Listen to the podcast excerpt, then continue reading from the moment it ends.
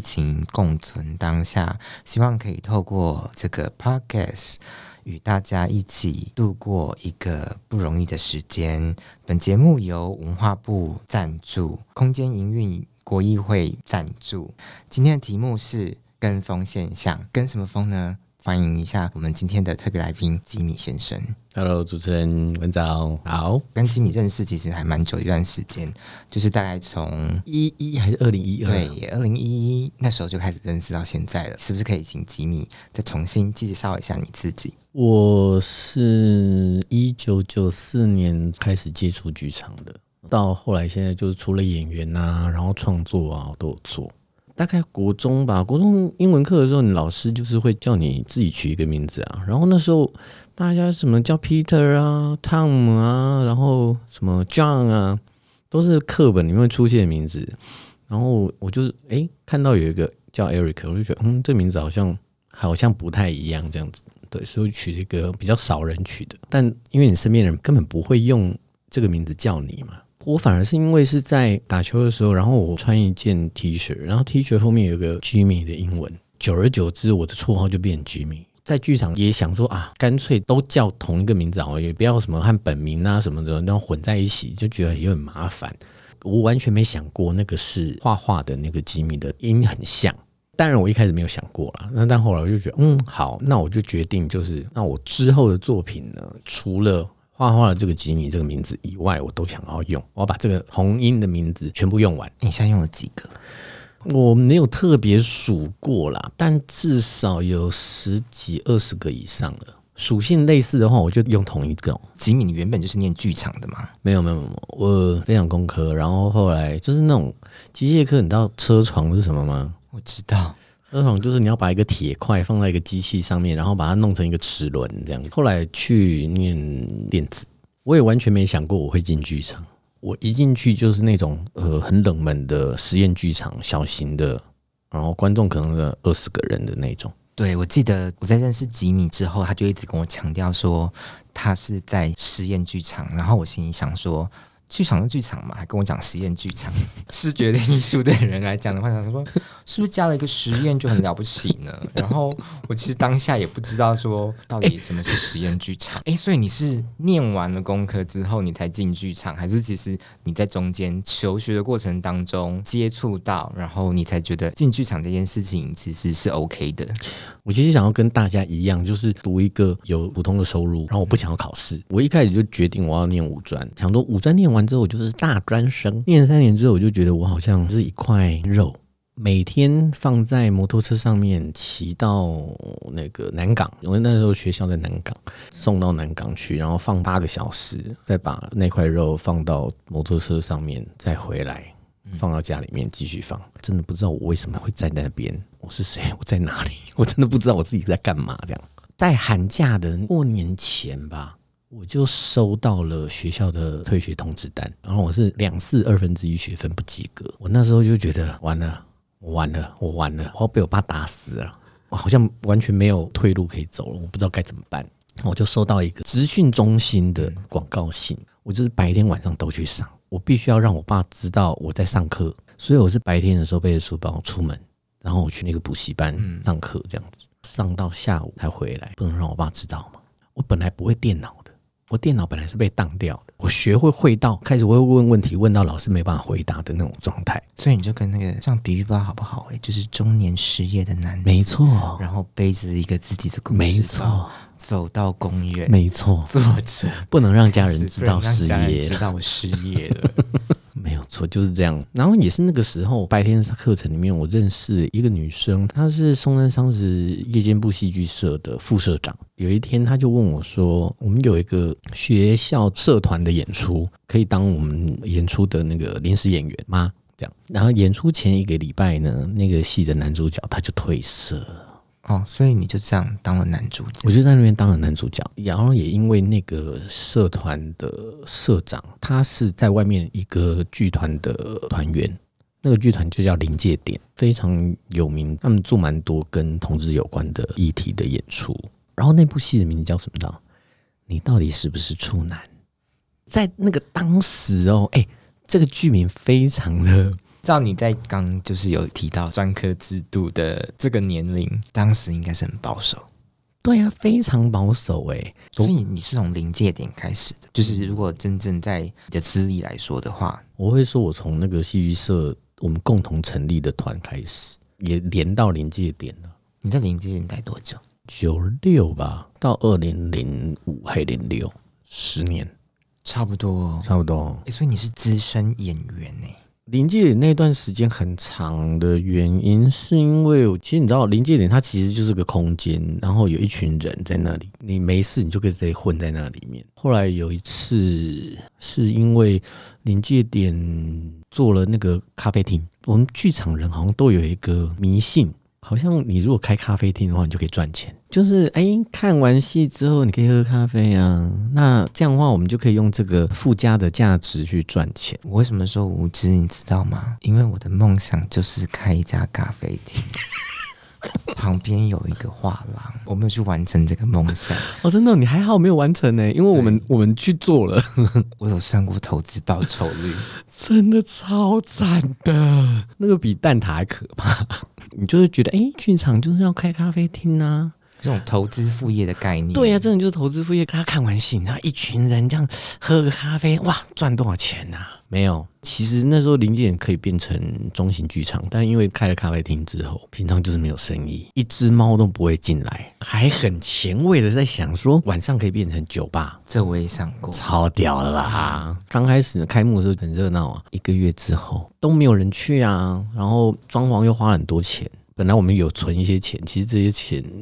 都后来就烧在那里面，因为你会一直很在乎，就是那个副业到底有没有赚钱，然后就会投资更多的心力在那个副业上面，而忘了你原本的初衷是什么。但因为我们都没有想要投资更多的心力嘛，其实可以理解为什么台湾会有这么多文资馆，就你会觉得啊，盖了房子就会有人嘛。我的想象啦，哦，就是哎，那盖了咖啡厅就会有人进来。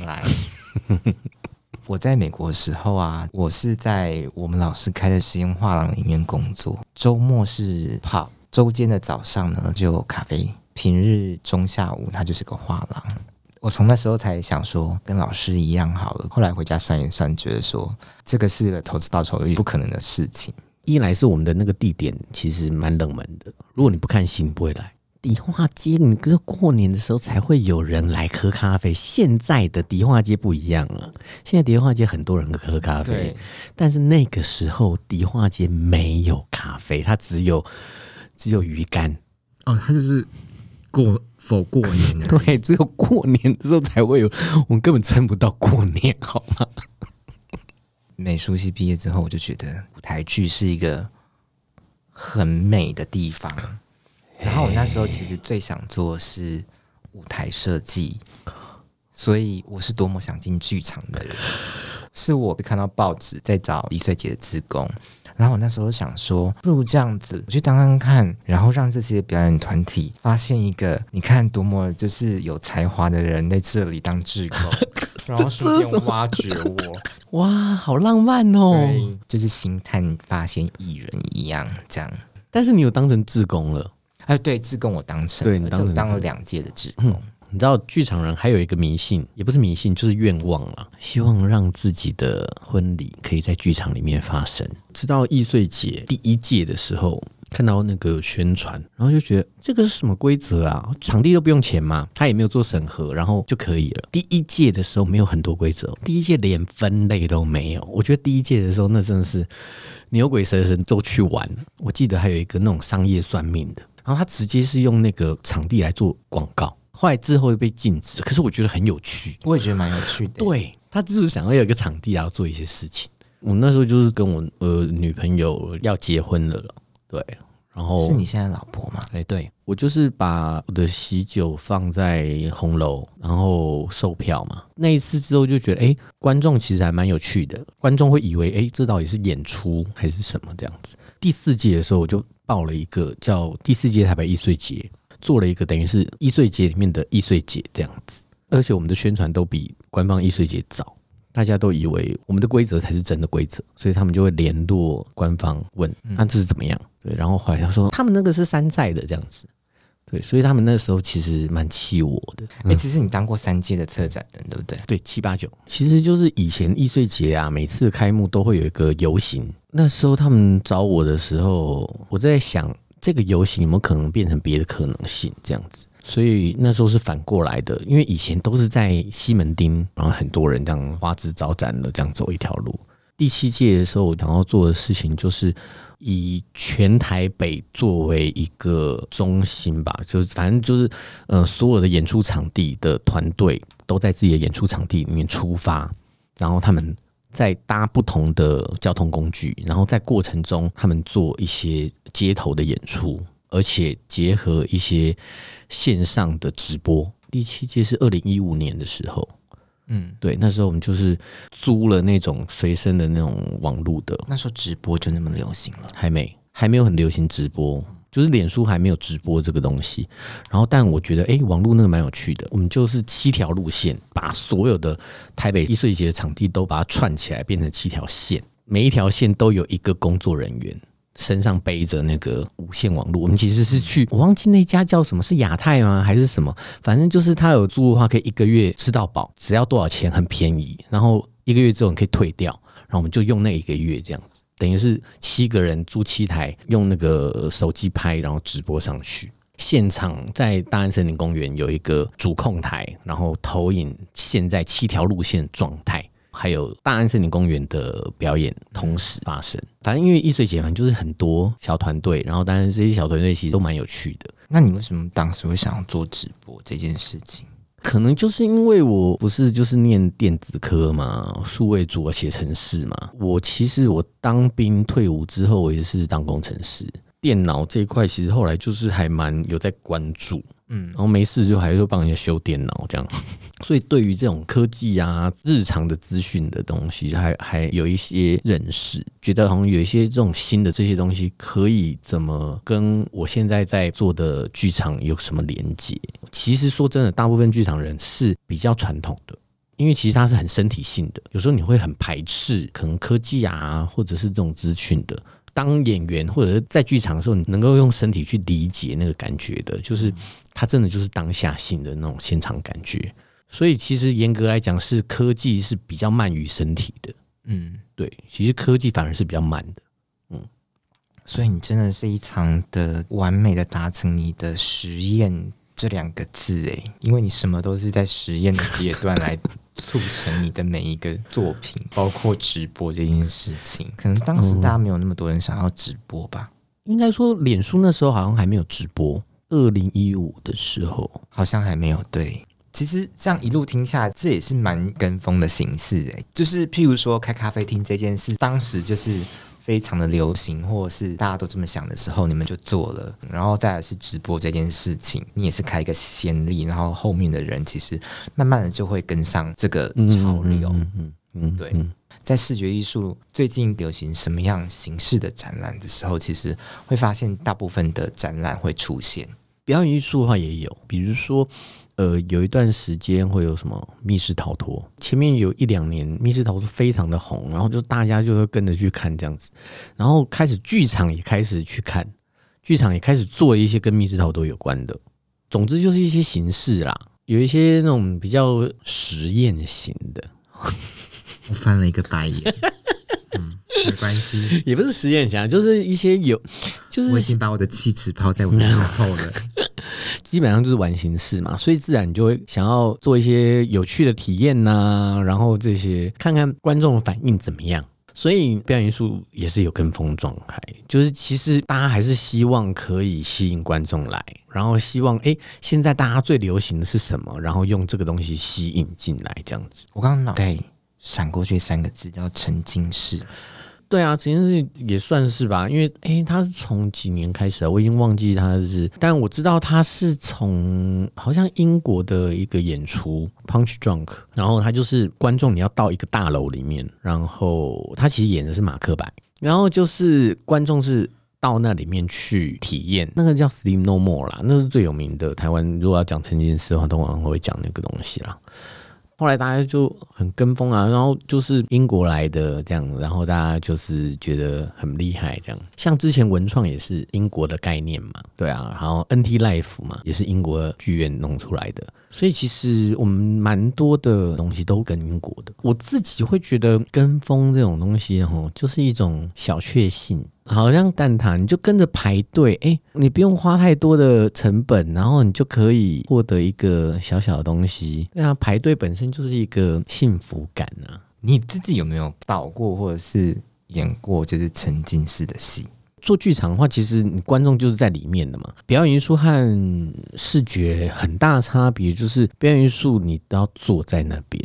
大部分你要坐在那里面，然后你其实不太能动，灯暗的，然后所以你能看到的就是那个舞台上面的那个东西，然后你就像看电影啊。可是那个电影变成真人的状态，你就会相信那里面是真的嘛。所以对我来说，我觉得其实剧场本身已经是让你沉浸的状态了，本身已经是让你沉浸式了。所以其他差别只是怎么让你更进去而已。现在所谓的沉浸式剧场还是有一些定义啊什么的，但每一个人的定义又不一样。比如说，你要让观众有角色，观众你是要扮演一个角色这样子，然后在体验上，你还可以吃个东西，回家的时候你还可以带一些纪念品回去。嗯，那和传统的表演艺术观赏的感觉是有一点不一样。但我对我来说，我觉得，嗯，其实它还是在表演艺术里面的一个体验上的东西啦。因为你在看戏的时候，本身就是体验嘛，差别只是你是身体的体验还是脑里面的体验。脑里面的体验是，比如说你在看剧台词，它。给你的感受或者是节奏啊，什么东西的，然后你在观看的过程中，我就有认识一些剧场导演，他的戏呢是把剧场本身作为沉浸式剧场的演出，蛮奇怪的哈，就是观众扮演观众，我觉得这个很有趣，就是你就是来看戏的。可是你其实在玩一个游戏，你在跟这个创作者在玩游戏，而这个创作者知道你在想什么，然后他就用剧情跟你对话。他可能演演突然跳出来说：“现在台下的观众应该认为我们怎么样怎么样。”然后这样讲，然后你突然就觉得：“哎，他怎么知道我在心里面在想什么？”有一种这种状态，所谓后设啦。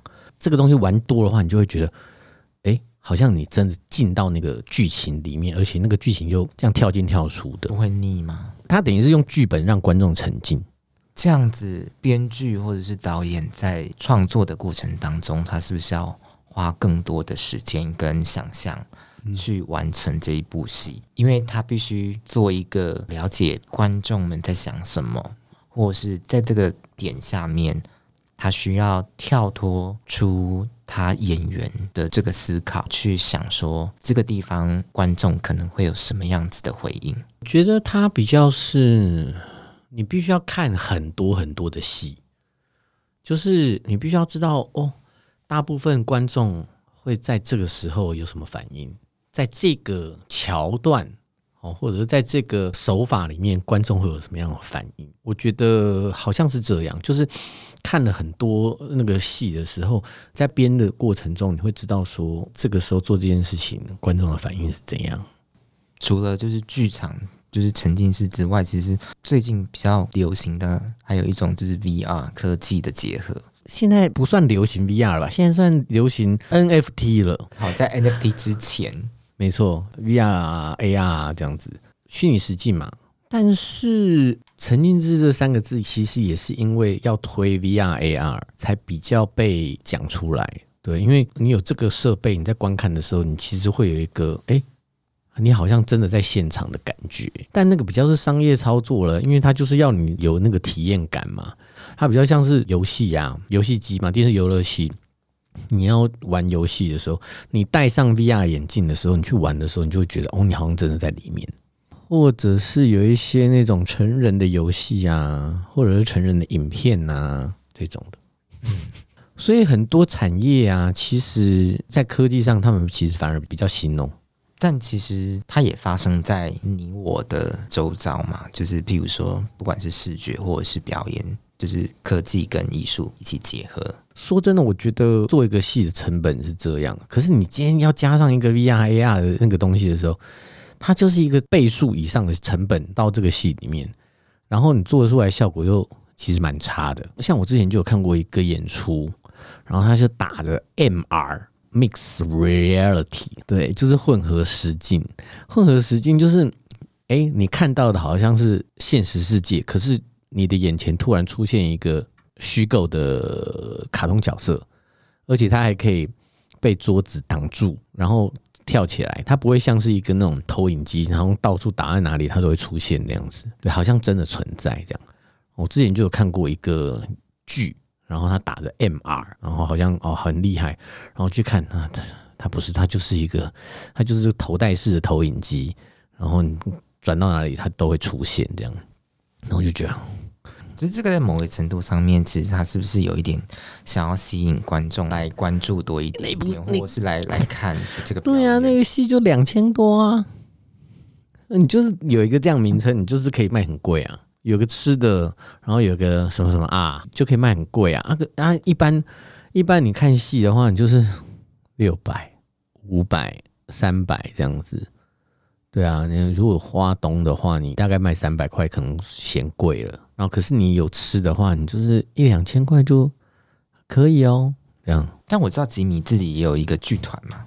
对，本剧场，你们现在还有在营运吗？就是有演出的时候才会用啦，但因为本来就没有刻意去想要经营团，对，主要还是创作。因为要把它经营成团的话，我觉得那个东西会和创作的状态会稍微有一点点不同。对，那对我来说，我觉得我现在。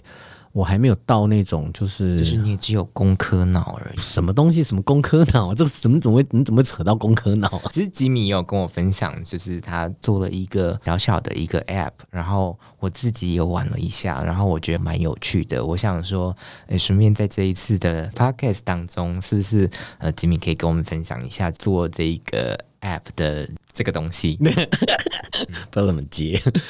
这个 app 其实是我在二零一七还是二零一八的时候，我去参与一个演出当观众了哈。然后那个叫遥感城市，它就是观众戴着耳机，然后在街头，他用语音的方式让整个街头的人变成表演者，然后观众也变成表演者。然后那时候在看的时候，然后就在想，我们现在随身都有智慧型手机嘛。如果说那有一个平台，然后呃是用手机的，那这一类的节目有没有可能就是变成常态这样子？我们直接用手机就可以做演出，因为一般我们看演出可能都在剧院，然后或者是一个固定的地方。嗯，那如果说可以到户外啊，任何场地都可以的话。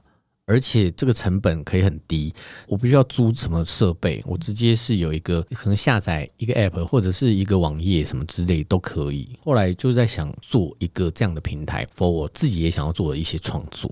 我也是在想的是，剧场其实好几年就是一直以来，其实我们都没办法跟日常的资讯啊、科技啊这些有一些连接。所以像这次疫情出现之后，其实表演艺术其实蛮惨的。因为不能群聚嘛，嗯，对，然后所以其实就是，嗯，你演出你就只能用你现有的一些，比如说脸书直播，嗯，Google Meet，嗯嗯，对，就是一些现成的。那些体验上面，其实又有一点，它就是一个嗯免费软体，然后其实它不是针对表演艺术做的一个东西，这样。那时候，呃，二零一七、二零一八年开始就在想，嗯，那如果说我们可以做一个这样的平台的话，就是一个手机的一个平台，然后它可以被剧本化，我可以操作手机的一些设备啊，比如说什么电话啊、简讯啊，然后震动啊，还有一些什么手电筒啊，什么各种的画面、声音等等的。那这样的话会不会蛮有趣的？当初是这样想。对，就所以也真的做了，因为我本来之前就是写程式嘛，然后我就和常一起合作的工程师一起去做一个这个东西，就做了之后就觉得，哎，就好像真的还蛮有趣的，因为有时候你可能不需要演员，你就可以做一个演出了。去年的时候疫情出现，我们真的就用了这个平台，找了十一个创作者，然后就做了一个艺术节，对，然后观众可能在家里面嗯观看演出。然后或者是要到某个特定的地方，没有群聚，然后也没有网，也不用网路。对，一般线上演出你可能还要联网啦。我就是希望这个平台可以被一些创作者来用，因为说真的，就是很多那种科技艺术啊，嗯，认真的在用的时候，你其实花很多很多钱就做了一个东西，比如说做一个 App 也好，或者是做一个你下载了那个东西又超大的两 G 那个东西，可能只有这个演出嘛，所以你下载了之后，然后看完了，然后你要把它删掉，对，所以观众手机有超多的 App。超多 A P P，对，那我就想说，如果说你只要下载一个 A P P，里面有很多个节目，那这样会不会比较有趣？然后你你看完你就把它删掉，然后你就不用存在里面，嗯，对，不然我觉得真的很浪费。就是我们花很多钱，就对啊，就是哎，不知道，其实这算是吉米的一个另外一个 milestone 吧。算是诶，因为那次我们看完之后，就和一个澳门的朋友在那边聊，然后他也想要做，我们算是分头做的。后来最近又合起来，就又在一起这样子。所以就是吉米不停的突破，最后就是想聊聊吉米这个人，就是想问问吉米，你有崇拜的人吗？没有到崇拜的地步，我我会有很喜欢的，比如说电影导演，我就很喜欢拉斯冯提尔这样。我如果说小时候的话。比如说，大家都在那边听七匹狼啊的那个时代的时候，嗯，对啊，我那时候我会去哦，好像现在流行什么，我会去听。然后，可是像我刚刚说那个七匹狼，那时候大家很流行嘛，七匹狼电影，对，非常流行的一部电影，对。然后那个时候，我邻居他有买那个录音带，我人生第一个录音带。就是盗版的，我就是把那个七匹狼，我就跟我邻居借，然后到我家，然后我用我家的那个双卡录音机再录一卷，这样子，要不要哼个两句？你 永远不回头。对，好像那个是一个，就是我们大家都会朗朗上口的一首，就是一个台词，就是永远不回头。因为我就觉得，嗯，我不要买，我不要买正版的。但是那时候我就是盗录了之后，我还影印那个封面，然后自己做一个纯黑白灰阶的那个录音带，这样子。对，好像没有一个那种崇拜的那个过程。接下来是我的最后一个问题，嗯，然后我们就进入吉米的工商时间。最后一个问题就是，你有没有特别喜欢的艺术家的作品？我很喜欢的艺术家，其实都在我们的工会里面。可以讲没关系啊。对，其实就是我们的理事崔广宇，还有那个马克老师。嗯，我现在很喜欢他们的作品，我都是因为他们的作品才知道这个人的名字。然后我通常就是，譬如我喜欢我我是不会讲的，你就是放在心上。对，我都是暗恋型这样子。那你有喜欢过有一个视觉艺术家，他叫做林文藻的作品吗？哎呀，你怎么可以问一个喜欢常会暗恋的人的这种问这种问题呢？好，你就把文藻放在你的心里，默默的欣赏。我们接下来让吉米做一个工商时间，然后呃，吉米最近好像又有要演出，所以呢，我们把几分钟的时间留给吉米，谢谢。呃，我五月的时候呢，在艺创工会有一个捞圈剧场，请问我可以下班了吗？看那个艺创工会的脸书，我们现在就在打广告了哈。那这是在讲艺术行政的一个呃劳动议题。为什么艺术行政都在超时上班？为什么那么辛苦？其实我是今天刚刚拍完，然后过来录音的。然后再来就是六月二十二号在两厅院有个新点子剧展，叫《声邀录》。这个作品是由一公生。呃，声是声音的声，他们是一个音乐团体，然后我在里面做的是表演，还有表演构作。这个作品蛮有趣的，它就是用声音作为主体。就一般来说，我们可能会想说啊，嗯、我们要看到什么东西，我们要有一个什么形象。可是这个东西不是，这个东西你要听到，你听到，然后，然后我们用这个你听到的想象去。让它转换成变成各种形象，所以它叫神妖吼，就是整个过程中你会经历到很多你脑里面的画面，然后它不断的变形，就是一个声音变形的一个妖怪的过程，这样子。对，它是一个蛮有趣的一个作品。我们其实排练的时候，就是在试不同的声音的材质，比如说在磨地板啊，然后刮墙壁啊，嗯、对，让整个空间的那个声音让你听不出来那到底是什么，可是它听起来好像是什么这样子。谢谢吉米的分享，谢谢文藻。然后就是不管是喜欢吉米的人，或者是喜欢吉米的戏的人，听众朋友其实都可以在 Facebook 上面找到吉米的资讯。那也就是星期三同样时间晚上八点继续收听，谢谢大家，拜拜。